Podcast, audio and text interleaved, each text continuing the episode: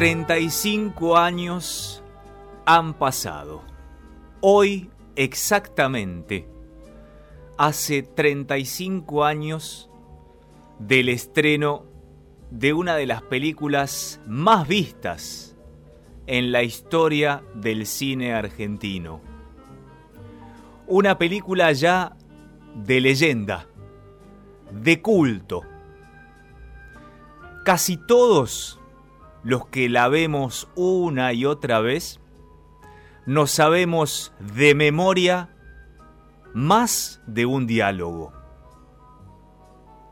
Tal vez no haya película que haya trascendido tanto, que esté tan impregnada en la memoria popular que esta. Fue dirigida por Alejandro Doria el guion fue adaptado al cine y venía del teatro, de una obra del uruguayo Jacobo Langsner, que tenía el mismo título que finalmente tuvo la película.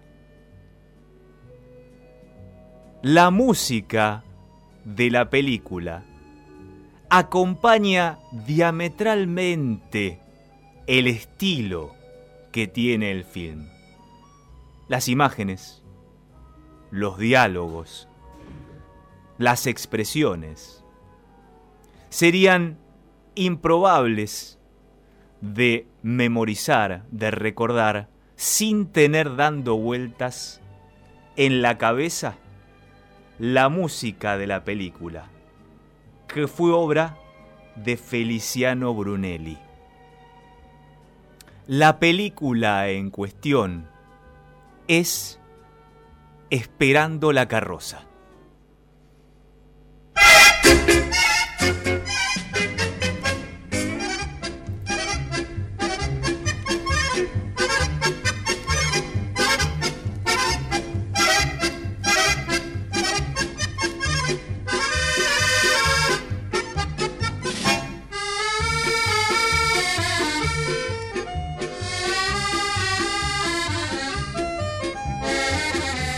Los acordes de esa acordeón ya nos ponen en clima.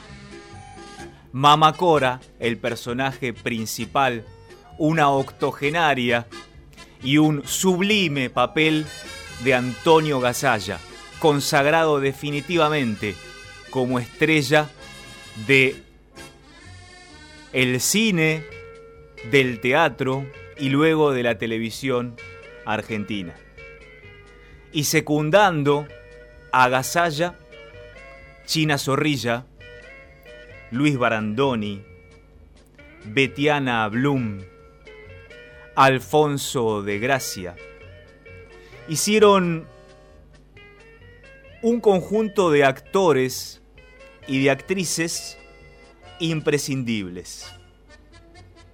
Mónica Villa, en el papel de Susana, la trabajadora, la ama de casa incansable que tenía que soportar a mamá Cora en su casa y que iba en búsqueda primero de convencer a su esposo de trasladar a su madre con algún hermano porque no la soportaba más. Y luego entre ambos tratar de convencer a los hermanos. A Sergio Juan Manuel Tenuta, el marido de China Zorrilla, y a Luis Brandoni, que hacía el papel de un oscuro personaje, Antonio, de estirpe, y nada más que estirpe, oligárquica, y que venía de los tiempos de plomo, de la dictadura, y su esposa, coqueta, respingada, Betiana Blum, Nora, que tenía un afer amoroso con el tosco de Sergio, Juan Manuel Tenuta. Mamacora desaparece en un momento y ellos discutiendo sobre ella, reunidos en la casa de Sergio, se dan cuenta de que la abuela no estaba y la comienzan a buscar. y le llega la noticia, la peor noticia. Un tren la había arrollado. Y allí empieza justamente el porqué del título, Esperando la carroza. Y Feliciano Brunelli, con los acordes de sus canciones, iba acompañando esta tragicomedia costumbrista que se metió desde ese momento, hace 35 años y para siempre, en el corazón de la gente.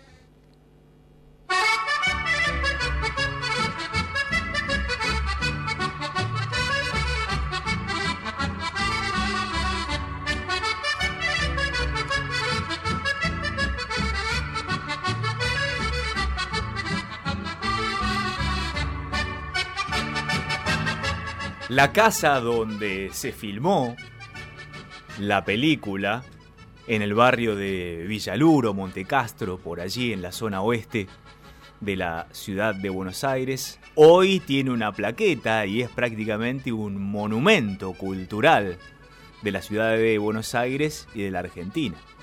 Es un hito turístico y decenas de personas, cuando se podía por supuesto, iban a visitar, a ver cómo era la casa ya mítica de Esperando la carroza. Finalmente Mamá Cora aparece en esa casa, no había muerto, no había fallecido en los rieles del ferrocarril, sino que todo fue una enorme confusión. Y la, la escena en la que aparece realmente es apoteótica. Y este genio de Alejandro Doria, que más allá de las circunstancias y de la gracia de cada uno de los diálogos y de los personajes, pensó en esta película para hacerle justamente un homenaje a los viejos, a nuestros viejos, porque en la película parecen hasta olvidados como de material descartable en su momento, y no lo son absolutamente para nada. Y se dan cuenta justamente cuando no están aquellos que los olvidan o los tratan como un mueble viejo, que los aman profundamente y que la ausencia es absolutamente dolorosa. Hoy que nuestros viejos son considerados, y bien, como población de riesgo, y los tenemos que cuidar más que nunca, con el ataque de este virus viene como anillo al dedo. Está esperando la carroza, que justamente hoy, un 6 de mayo, cumple 35 años.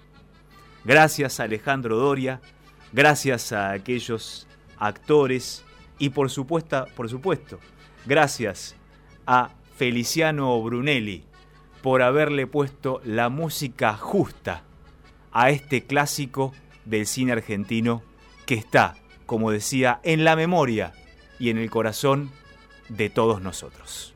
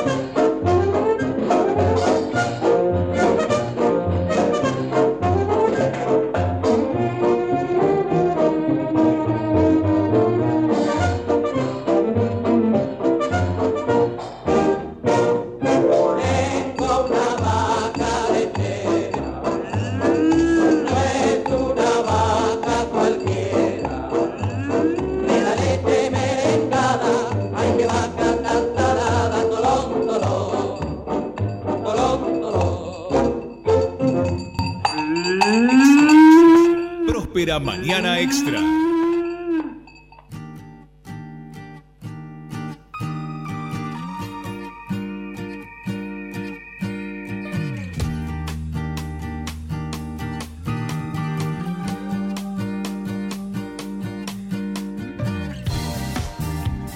Y se prenden todas y todos, obviamente, con el recuerdo de Esperando la carroza. Nos escribe Mirta como frase: Yo hago puchero, ella hace puchero. Yo hago ravioles, ella hace ravioles. ¡Qué país! Decía China Zorrilla.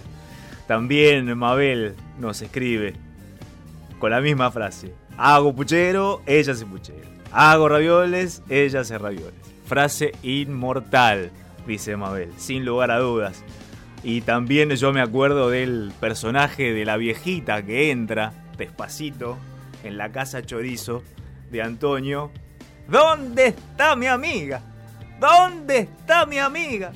Y venía a darle la despedida final a mamá Cora que supuestamente había fallecido.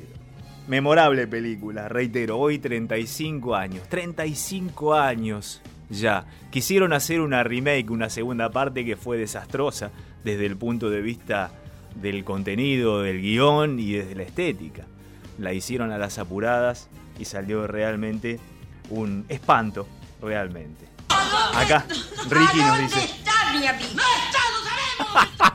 Ahí está. Ponela de vuelta, ponela de vuelta. ¿Cómo era?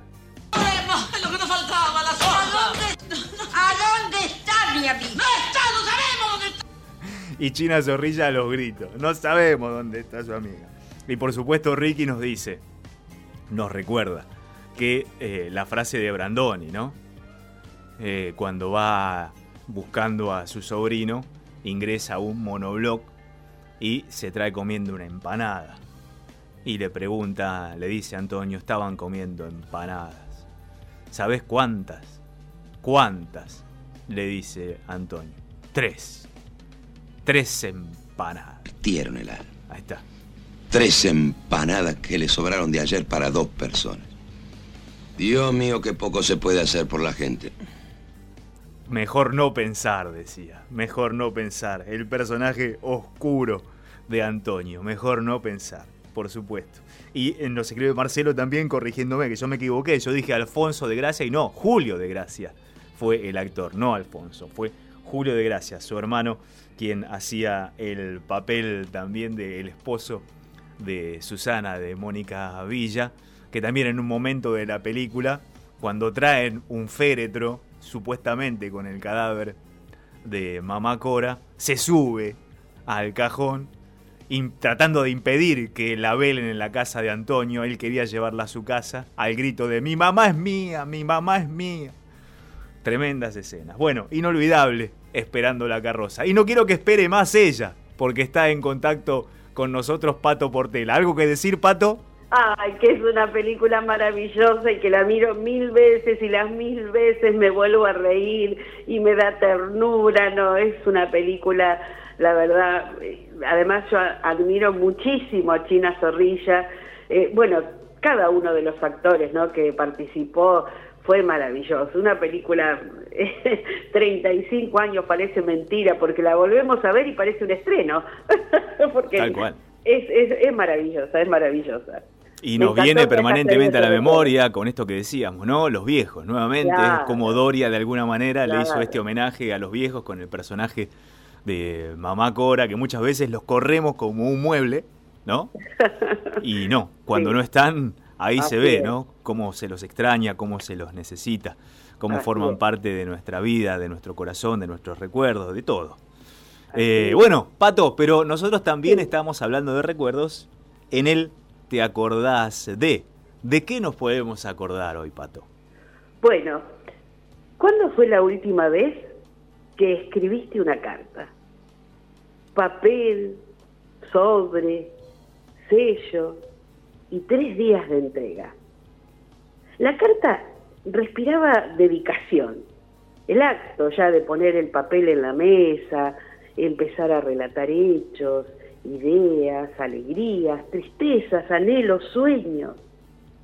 Intentábamos escribir con la mayor claridad caligráfica posible y con calma, porque no se podía borrar y no querías que llegue una carta con tachaduras. Una carta escrita a mano muestra preocupación por la otra persona.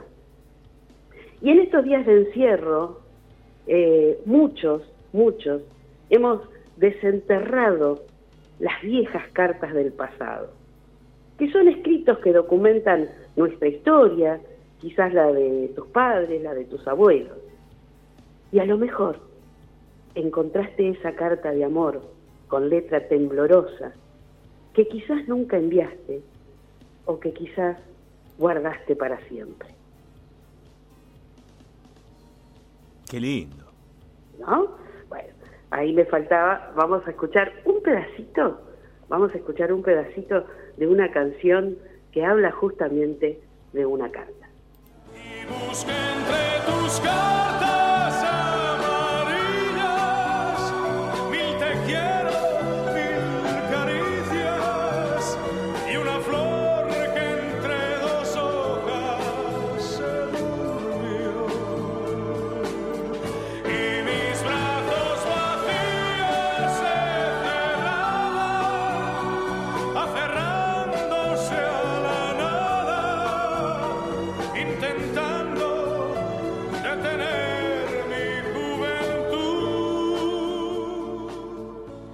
cuántas veces mirabas a través de la ventana si ese cartero que estaba enfrente se cruzaba a tu casa y entonces veías que, que sí, que llegaba y salías corriendo, corriendo hacia la puerta y te llenabas de felicidad y entonces tomabas esa carta que tanto esperabas y que después de dos o tres meses llegaba? Cartas son un vino que me trastorna el único alimento para mi corazón. Desde que estoy ausente, no sé si no soñar. Igual que el mar, tu cuerpo, amargo igual que el mar. La época de escribir cartas ha pasado al olvido. Ahora solo recibimos las facturas del banco, los servicios. Hoy nos comunicamos con mensajes desechables y digitales que no tendrán permanencia en el futuro. Por eso nosotros desde aquí, desde Próspera Mañana, les proponemos a todos que vuelvan a escribir cartas a ese amigo, al hijo, a los nietos, al esposo, a la novia, al novio, al amigo, a los abuelos y sobre todo enviarles a todos, a todos los que más puedan, esta carta de esperanza. Querido amigo, se me acaba de volcar el mate sobre la carta que te iba a mandar. Por eso te vuelvo a escribir. Me alegra mucho saber que te va bien. Aquí la cosa sigue igual. Pero de una manera u otra vamos a salir adelante. Hay algo que no se debe perder nunca. Y es la esperanza. Si vieras qué linda está la Argentina. Tiene la mirada de la primer novia que nunca se olvida Desde los balcones llueven las glicinas y a pesar de todo camina y camina. Si vieras de nuevo qué linda y qué grande que está mi Argentina. Buenos Aires sigue llena de gorriones. Hay nuevos poetas que escriben sus tangos y hay nuevos cantores. Y sigue teniendo la vieja locura que al doblar la esquina haya una aventura. Ya ves, sigue viva y a pesar de todo llena de ternura. Si acaso te encuentras con otro emigrante, decile que vuelva, que pronto seremos mejores que antes. Que todo fue culpa de cuatro atorrantes que solo lograron que el pueblo no cante. Vuelve cuando quieras, que juntos podremos salir adelante.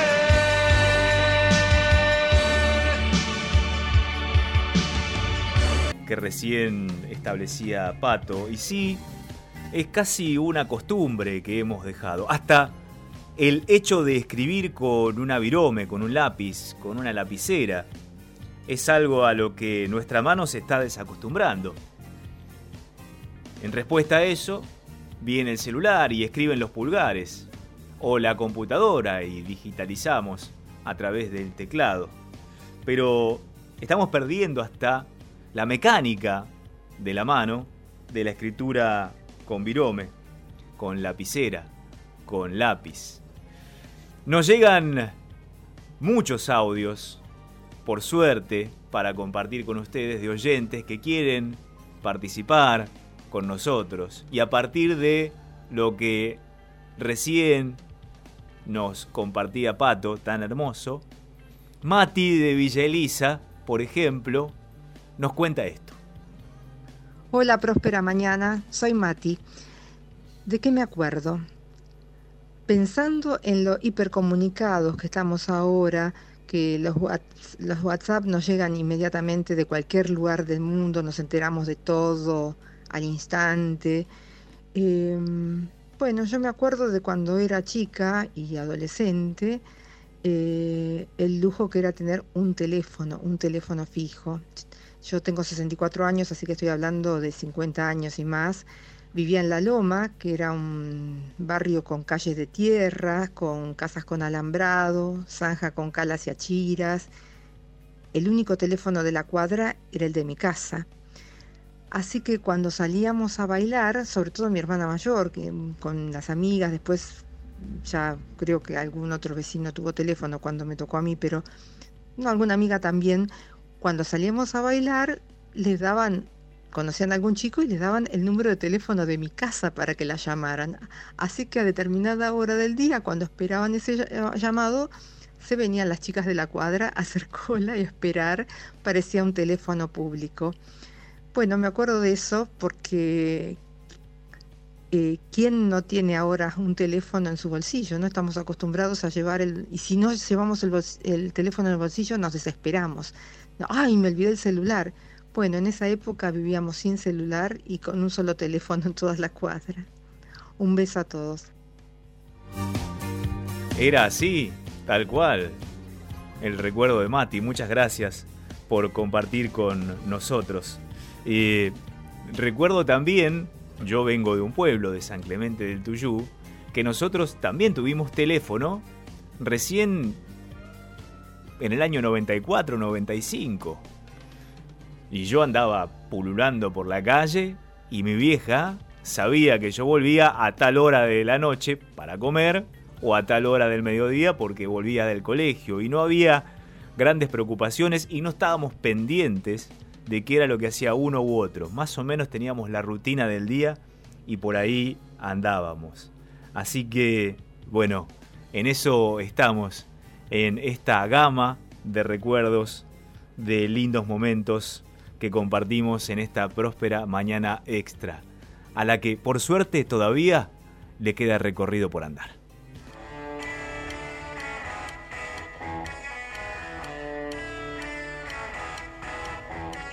Y ahora con el Duque Blanco. David Bowie, Rebel Rebel.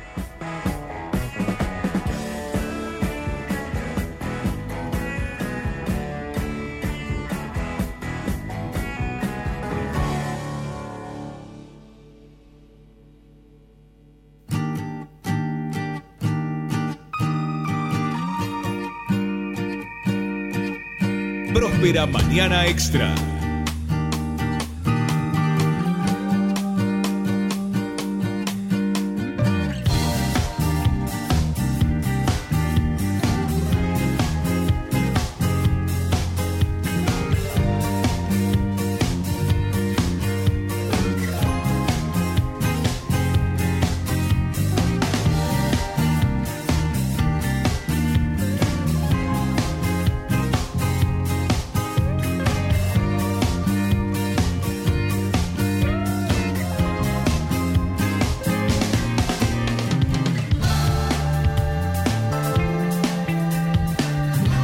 Y 47 de nuestra próspera mañana extra.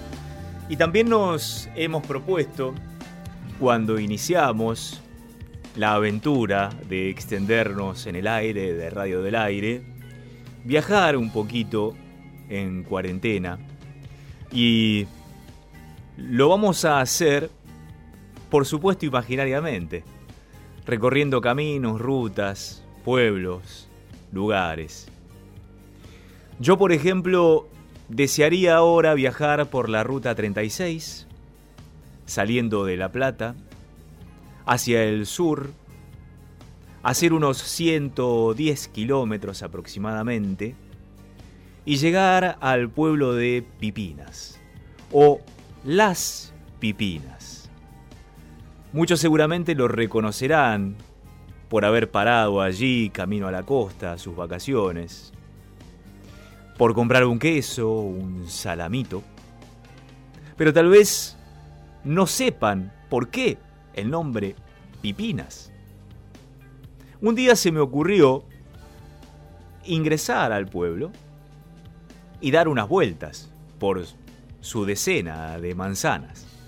Tiene una placita en el centro del pueblo, como cada uno de los pueblos de la provincia de Buenos Aires, rodeado de sus edificios más importantes, el banco, la municipalidad en tal caso, la iglesia. Y en la plaza, en el centro de la plaza, un pequeño monolito con dos nenas. ¿Qué significarán esas dos nenas? Justamente tienen que ver con el nombre del pueblo. El pueblo surge a partir de la iniciativa de un estanciero de estas zonas a fines del siglo XIX, que pedía que el tren se extendiera hacia estas zonas para darles la posibilidad a los productores que ya se estaban estableciendo aquí en esa época, la posibilidad de conectarse con la urbe, con Buenos Aires sobre todo. Este estanciero, con fluidos contactos con la oligarquía de su momento, logra finalmente la extensión ferroviaria. Y a partir de esa extensión ferroviaria, desde la ciudad de La Plata, comienzan a surgir parajes y poblados en esa zona. La estación en la que llegaría justamente el ferrocarril en su momento y a la que nos estamos refiriendo, fue celebrada por la gente, por los pobladores de esa zona y por supuesto se lo reconoció a aquel estanciero. Y este hombre tenía dos hijas, dos mellizas, muy pispiretas, que jugueteaban por allí, con rizos amarillos, rubios, y eran denominadas por su familia, por esta condición de divertidas, risueñas, pispiretas, como las pipinas. Y en honor a esas hijas de aquel estanciero que logró llegar con el tren hasta allí, se le puso a aquel paraje, que hoy está en la ruta 36, las pipinas. Con el tiempo se le fue sacando el artículo y quedó pipinas solamente. Para aquel poblado al que hacemos referencia y al que permanentemente pasamos, llegamos, camino por ejemplo a la costa para nuestras vacaciones. Me gustaría hoy, por ejemplo, se me ocurrió visitar aquel paraje que despierta optimismo, que nos pone alegres. ¿Por qué? Y porque representa un viaje. Hoy que tenemos cercenada esa libertad, ese placer de viajar. Recibimos también a nuestros amigos, a nuestras amigas de la comunidad del aire, de Radio del Aire y de Próspera Mañana Extra, para que puedan compartir con nosotros un lugar en el mundo al que les gustaría volver o al que les gustaría ir, sobre todo hoy en cuarentena, donde daríamos lo que sea por viajar un ratito. Por ejemplo, Manuel comparte esto con nosotros. Buen día, escuché la consigna de mi lugar en el mundo. Quería compartir en un lugar que fui muy feliz, que fue cuando viajé a... En realidad viajamos exclusivamente con, con un tío, viajamos a ver el partido de Barcelona-Real Madrid y más que nada tiene que ver con una anécdota que pasó que al ser difícil conseguir entradas para ese partido, eh, las compramos por internet. Y cuando dos días antes del partido fuimos a, a lo que es eh, el estadio y bueno, hablando con la gente que trabaja ahí me, me dicen, no, esas entradas es muy complicado porque venden muchas eh, entradas y por ahí solamente pasa la primera y entonces ya me agarró el miedo de no poder entrar al partido. Y cuando el día del partido voy dos horas antes, tres horas eh, hacer la cola y tenía todo el tiempo esa incertidumbre o miedo de saber si podía entrar o no y bueno, cuando logró pasar... Eh, la felicidad de entrar a la cancha, ver la cancha llena y los jugadores, que, o sea, de ver el partido, fue algo muy satisfactorio porque teníamos mucho miedo de viajar tanto y, y no poder ver eh, el partido. Y fue algo muy, o sea, mucha felicidad que sentía al momento de poder ver el partido y, además creo yo que cualquier persona que le gusta el fútbol eh, va a entender la sensación, ¿no? Así que bueno, quería compartir esa anécdota y muy buena la radio. ¿A qué se juntan dos cosas? Una, la imposibilidad de viajar y la otra, la abstinencia de fútbol. Gracias por el mensaje, Manuel. Tenemos otro de Jonás, de Chosmalal, allá en el sur, en Neuquén. A ver qué dice Jonás. Mi nombre es Jonás y soy de Chosmalal, del norte de Neuquén. Eh, pensando en alguna experiencia donde me haya sentido muy feliz viajando, eh, se me vino a la cabeza una experiencia que tuve cuando, cuando viajé a India y Nepal. Y particularmente me pasó en, cuando llegué a Katmandú, la capital de Nepal. Eh, venía de haber viajado por India y por haber tenido algunas experiencias quizás no, no, no tan alegres o placenteras durante ese viaje. Y cuando llegué a Katmandú, eh, recuerdo haber sentido muchísima felicidad, ni bien llegué, eh, después de, un viaje que fue muy dificultoso y, complejo a veces por, las barreras idiomáticas o por las barreras culturales o por las diferencias, sobre todo de, un lugar que se siente como, como de otro universo, de otro mundo, eh, para nosotros aunque sea. Em, recuerdo haber llegado a la terraza de un hostel y, sentir como el calor del sol por primera vez en mucho, en mucho tiempo del viaje. Y haber sentido una sensación de, hogar, como ese lugar por primera vez sentí como la sensación de eh, que se parecía mucho a mi pueblo. Y me asombraba muchísimo la sensación de de, percibir esto, de percibir mucha cercanía pese a la diferencia entre este pueblo del norte de Neuquén y una capital asiática como Katmandú, súper vertiginosa y, alocada. y sin embargo sentí que había algo muy común entre los dos espacios, quizás por, por estar cercado por montañas o lo que sea. Y en ese momento, en la simpleza de estar en el, en el sol de una terraza, eh, sentí una sensación muy agradable que se iba a repetir en muchas otras circunstancias de ese lugar de Nepal. Así que ese es un viaje que recuerdo con mucho cariño. Muchas gracias, Jonás, por compartir este viaje tan lejano, Nepal, en el Himalaya. Muchas gracias. Esperamos sus contactos, sus audios, nos pueden enviar los mismos a través de WhatsApp 221-617-9919, también a través de nuestra página www.radiodelaire.com.ar. Allí los esperamos, las esperamos, para poder hablar de esos viajes que queremos volver a realizar o soñamos con realizar en la era pandémica.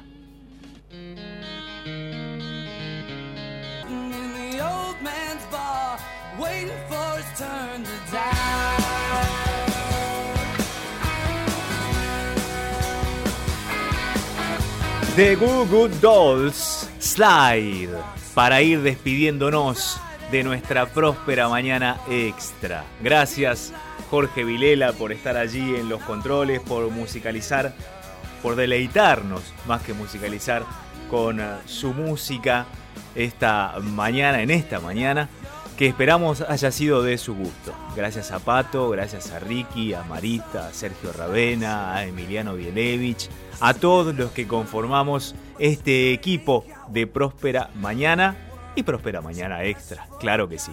Mañana, si algo o todo esto les gustó, estamos otra vez en el aire de Radio del Aire. Así que la despedida para ustedes, gracias. Y yo, hasta mañana. 下午。